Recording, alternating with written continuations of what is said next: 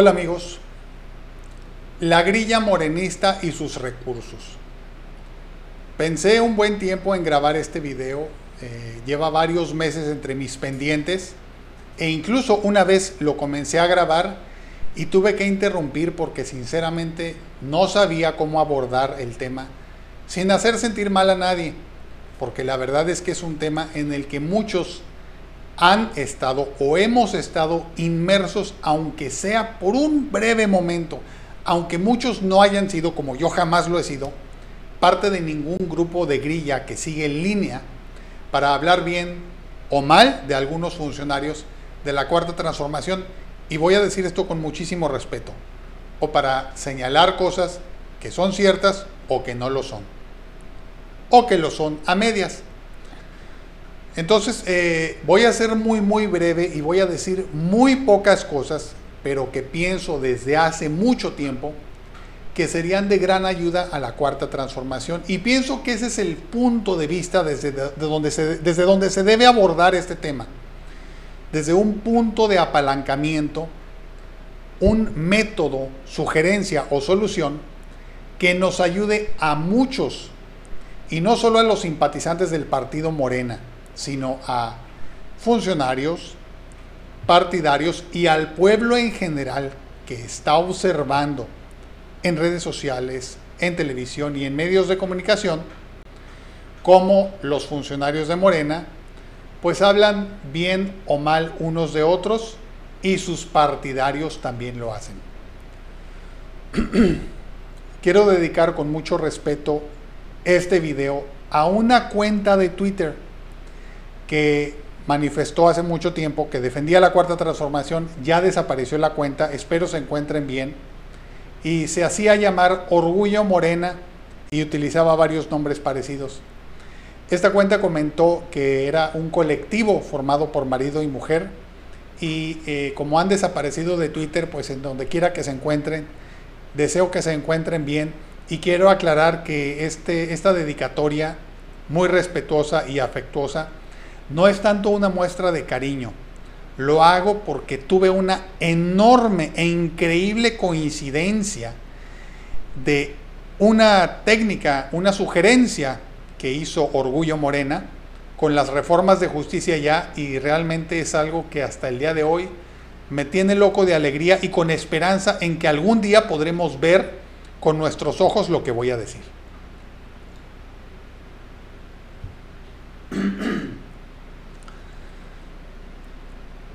Eh, muchos piensan que ahorita estamos viviendo una pre-pre-pre-campaña morenista, corcholatera, para ver quién gana, eh, eh, y quiero aclararlo bien, más que morenista, cuatrotera, para ver quién gana la encuesta para ser el candidato de la cuarta transformación de Morena y del Partido del Trabajo para ser presidente o presidenta de la República en 2024. En mi opinión, eh, no es algo que estemos viviendo ahorita, no es algo que comenzó hace dos años. Yo pienso que esto comenzó desde 2019, pero voy a evitar por completo hablar de las cosas que vi en aquel entonces. Pero la verdad es que desde 2019, unos pocos meses después de que AMLO tomara posesión, fue cuando empecé a ver en redes sociales las estrategias de engaño a los obradoristas, y estoy hablando no, no de grilla, ¿eh? De engaño, no para posicionar a ningún eh, funcionario público, que la verdad es que en aquel entonces todos éramos muy optimistas y se nos salía en forma espontánea. Yo prácticamente me dediqué en aquel entonces a hablar bien de todos, a cambio de nada, de una forma totalmente desinteresada y con mucho gusto y, gusto y amor y amor por la 4T. Eh, eh, pero sí había una, una campaña para posicionar y desposicionar a cuentas de Twitter que la verdad es que cayó en, varias formas de violencia y engaños contra los obradoristas, porque la verdad es que estas estrategias de engaño no ayudan en nada. Pero no es lo mismo engaño que confrontar de una manera a lo mejor tosca a los obradoristas con la verdad y ser honesto con ellos. Ese es otro tema muy feo, muy, diferente. Hablarles directo y feo y decirles la verdad es otra cosa que no tiene nada que ver con estrategias de engaño. En mi opinión, sí, esto empezó desde 2019 y ya desde entonces yo empezaba a ver visos de una grilla anti o en contra de algunos funcionarios que no voy a mencionar, pero la verdad es que de unos años para acá, uno o dos años para acá,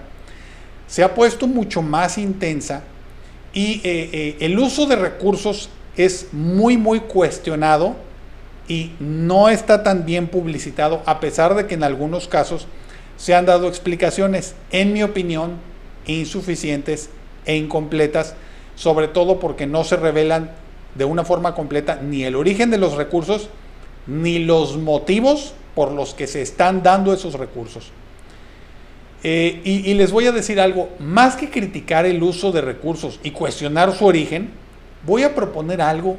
que me parece salomónico y me parece como una solución para la felicidad de tajo. Es decir,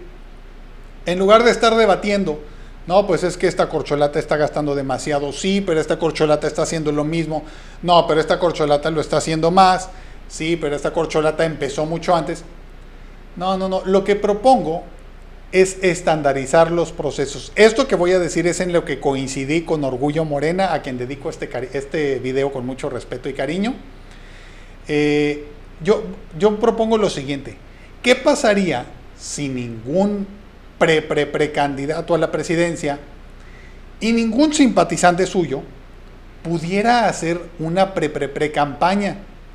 Con nada, nada, ni espectaculares,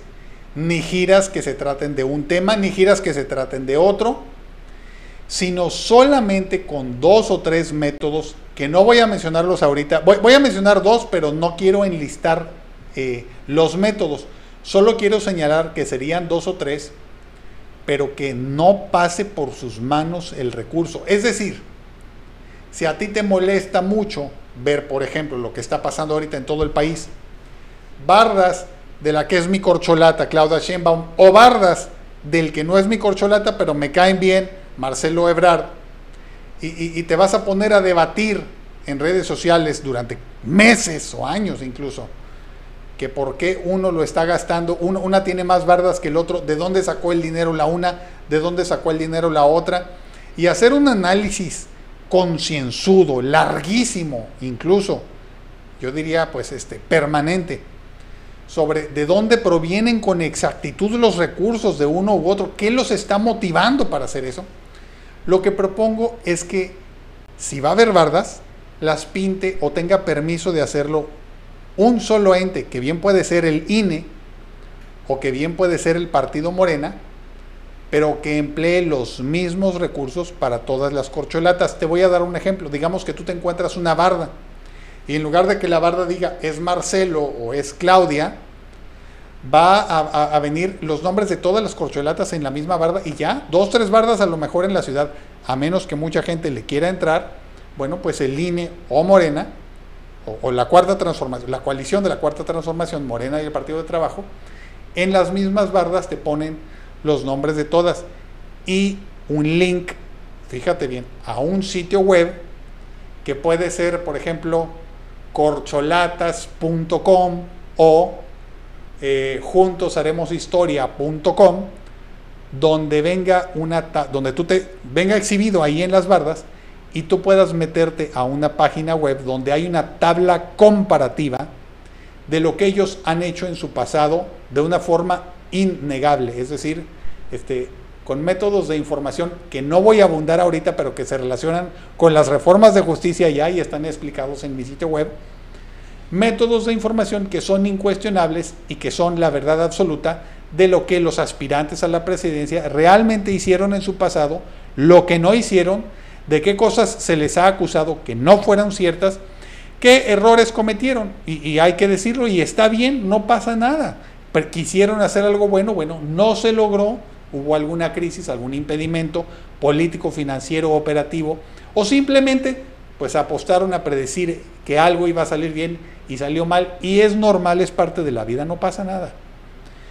Y la otra son los viajes. Fíjese bien, hace poco, hace poco, creo que ayer o antier, hubo un, un pequeño roce por ahí entre el equipo de, no, no le voy a llamar roce, un señalamiento en redes sociales entre alguien del equipo de, de Marcelo Ebrard y el gobernador de Oaxaca, diciendo que había hecho una cita o un acuerdo el gobernador para recibir a Marcelo en un evento suyo y que eh, canceló, eh, me parece que a última hora, para ir a recibir el gobernador a Claudia Sheinbaum en un evento diferente. Y la verdad es que eh, más que coordinar las agendas muy bien, lo que propongo es pues que sea el mismo evento. O sea, si tú vas a escuchar de Claudia Sheinbaum sus propuestas y las cosas que hizo bien, ¿para qué duplicar o triplicar el trabajo? O dividir incluso a la gente, al pueblo, que se vayan a escuchar uno u otro el mismo día. No, que el mismo día vaya alguien de Marcelo o Marcelo, que vayan al mismo meeting a decir las mismas cosas, las cosas que ha hecho bien, las cosas que ha hecho mal y, y las cosas que quiere hacer con el país y ahí no habría conflicto. El gobernador ahí en el evento los recibe a todos. Si se quieren ir todos, todos. Pero que alguien ponga la agenda, la coordine en los mismos lugares del país y ya ellos verán, o nosotros, el pueblo, veremos, de acuerdo a leyes electorales, si ellos, eh, ellos cuántas fechas van a poder apartar para hacer esa pre-pre-pre-campaña y que se base en datos de muy alta calidad y de, información de alta calidad sobre lo que han hecho y lo que quieren hacer. ¿Quién correría con los gastos? Pues como dije, ya sea el INE, que tendría que hacer lo mismo para todos los partidos, y eso es parte de las, de las reformas de justicia ya, o, el, o cada partido con su presupuesto, pero eh, que sea de manera estandarizada. No te estarían dando todos los aspirantes lo mismo, no te estarían dando las mismas promesas pero sí se gastaría el mismo recurso. Oiga, por cierto, si se juntaran todos en un mismo evento en lugar de hacer diferentes eventos, pues definitivamente habría un ahorro de dinero, pero también de logística, de que la gente que se va a, transportar, eh, eh, pues acudirían todos a ver a todos y no habría que hacer un gran esfuerzo para ver, a ver cómo lleno, con todo respeto lo voy a decir, a ver cómo lleno el auditorio de personas que digan simpatizar con mi corcholata a quien le estoy coordinando la pre-pre-pre-campaña. Estoy proponiendo una gran reducción de trabajo, tiempo, esfuerzo y dinero, pero para transmitir información de más alta calidad. Quiero enfatizar algo. Dije que sería información innegable, no información grillera. Es decir, no estoy proponiendo eh, eh, reuniones en donde se va a decir, no, tal corcholata es mejor porque es superior, porque es auténtico, bla, bla, bla, y que no sea cierto, no. Al contrario, habría una gran reducción en lo que es la grilla, la fascinación, el intento de hacer quedar bien a una persona, pero habría más información de calidad que lo haría quedar bien de todas maneras. Y le voy a decir algo, si se diera difusión a este tipo de eventos en medios electrónicos, en mi opinión y mi predicción es que el morenismo avanzaría porque esa información de alta calidad, porque la verdad lo voy a, les voy a decir mi opinión, yo pienso, de verdad, que la mejor corcholata de la cuarta transformación, incluido Ricardo Monreal, que es el que más he criticado durante este sexenio, hasta él son cualquiera de ellos mil veces, así mil, no, no cien veces, no, no diez veces, no, mil veces mejores que los pre, pre, pre, precandidatos que tiene ahorita la oposición, el presidente del PRI, Lili Telles, no, sinceramente no, recuerdo, no recuerdo bien si Xochitl Galvez quiere quiere también ese puesto o, quiere gobernar en la Ciudad de México, pero eh, en mi opinión son mil veces mejores los de la cuarta transformación que los de la oposición. Pero esa es información que no llega a todos, porque, bueno, en mi opinión, las pre-pre-pre-campañas parecen ser, estar demasiado enfocadas en los simpatizantes. Pero, eh, eh, bueno, ya voy a terminar el video. Básicamente eh, lo que propongo también en las reformas de justicia ya, porque este video fue solo sobre la grilla de la cuarta transformación para escoger al candidato o candidata presidencial de Juntos Haremos Historia, la coalición. Pero yo pienso que estos mismos procesos deben ser reformados como parte de nuestro sistema electoral para todos los partidos. Es decir, ¿cómo serían los mítines ya, cuando tengamos un candidato a la presidencia o candidata de la cuarta transformación o del PAN, que no sé si va a ir en coalición con el PRI o no, PAN, PRI, PRD, bueno, que vayan al mismo meeting. Y lo mismo que dije de información de calidad de, los, de las corcholatas de la cuarta transformación, lo digo ahora. No estoy hablando de debate, ¿eh? no, ojo. Estoy hablando de que en las mismas giras por todo el país habrá un tiempo asignado para el candidato o candidata de la 4T, el de, el de la otra coalición, PRI, PAN, PRD, más, quien se sume a ellos, y cualquier otro, a lo mejor algún independiente, que se les asigne un tiempo y que, y le voy a decir algo, que puedan ahí ejercer todo su encanto, sus frases, su simpatía, cinco minutos, nada más. Después de esos cinco minutos, a dar la misma información de calidad que describí. ¿Qué cosas hicieron en su pasado? ¿Qué cosas son ciertas y no? De forma innegable y, y tendrían prohibido, así lo digo, prohibido los candidatos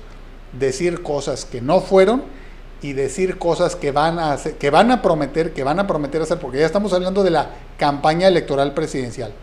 Prometer cosas que no las van a hacer, no las quieren hacer y no les interesa. Me despido con esta pregunta. ¿Cuántos candidatos para gobernador o presidente ha visto usted que prometieron hacer exactamente lo opuesto a lo que hicieron cuando ganaron las elecciones? Le voy a decir algo una cosa que yo jamás voy a olvidar es el cierre de campaña de Felipe Calderón en el Estadio Azteca. Es un sermón memorable porque básicamente cuando terminó, o básicamente todo el sermón lo dedicó a lo mismo, pero los minutos finales, hablo de los muchos minutos finales de su sermón, básicamente él estaba prometiendo construir un paraíso terrenal un paraíso en México que tenía caracteres de absoluto bienestar y felicidad. Y le pregunto, ¿eso es lo que pasó? Hasta luego.